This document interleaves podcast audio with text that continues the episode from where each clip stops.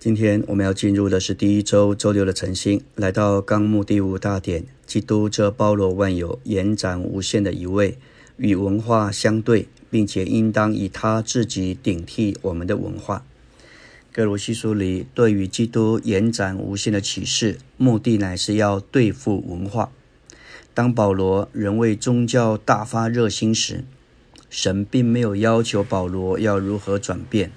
乃是借着他自己作为大光照耀，当他看见了这位基督，一切都转变了。他是以马内利，他是神与我们同在。许多的圣经学者研读哥罗西书时，研讨到底是哪一种文化进到教会中，但他们却没有一个提到基督。我们从哥罗西书所看见的这一位包罗万有、延展无限的基督。唯有这样的一位基督能够顶替文化。我们不需要遵守饮食的条例，因为我们一直天天在吃基督。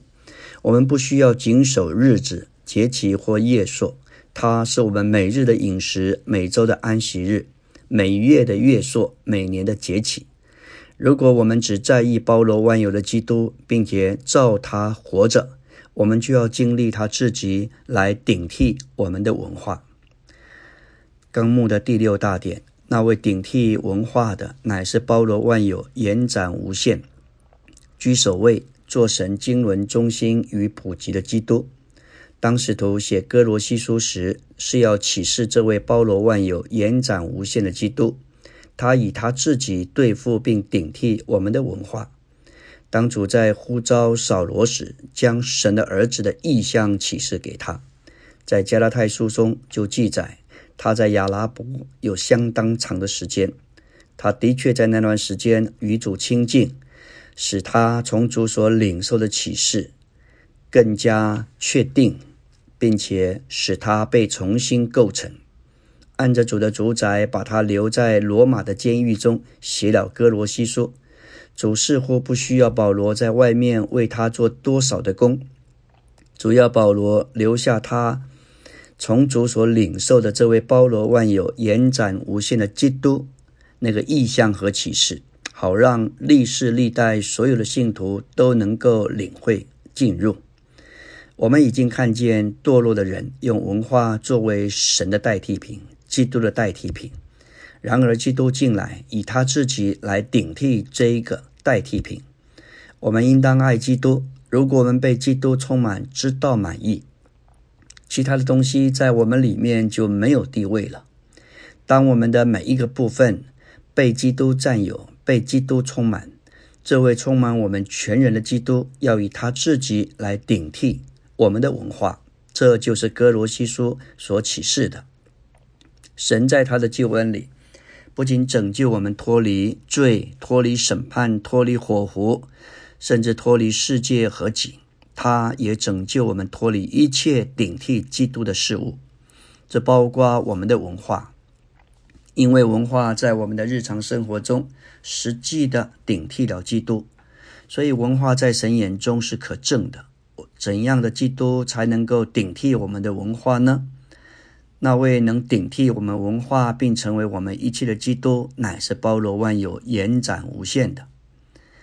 包罗万有、延展无限的基督在我们里面，我们必须让他充满我们全人，并以他自己顶替我们的文化。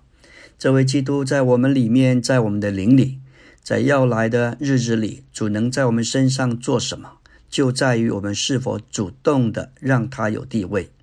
若是我们被动，不会发生任何事。被动是违反神的原则的。我们的责任就是主动的让他在我们里面有地位，就像保罗，他是一个敞开的器皿，他向主全人没有保留，向主敞开，主就要用大能加强到他里面的人。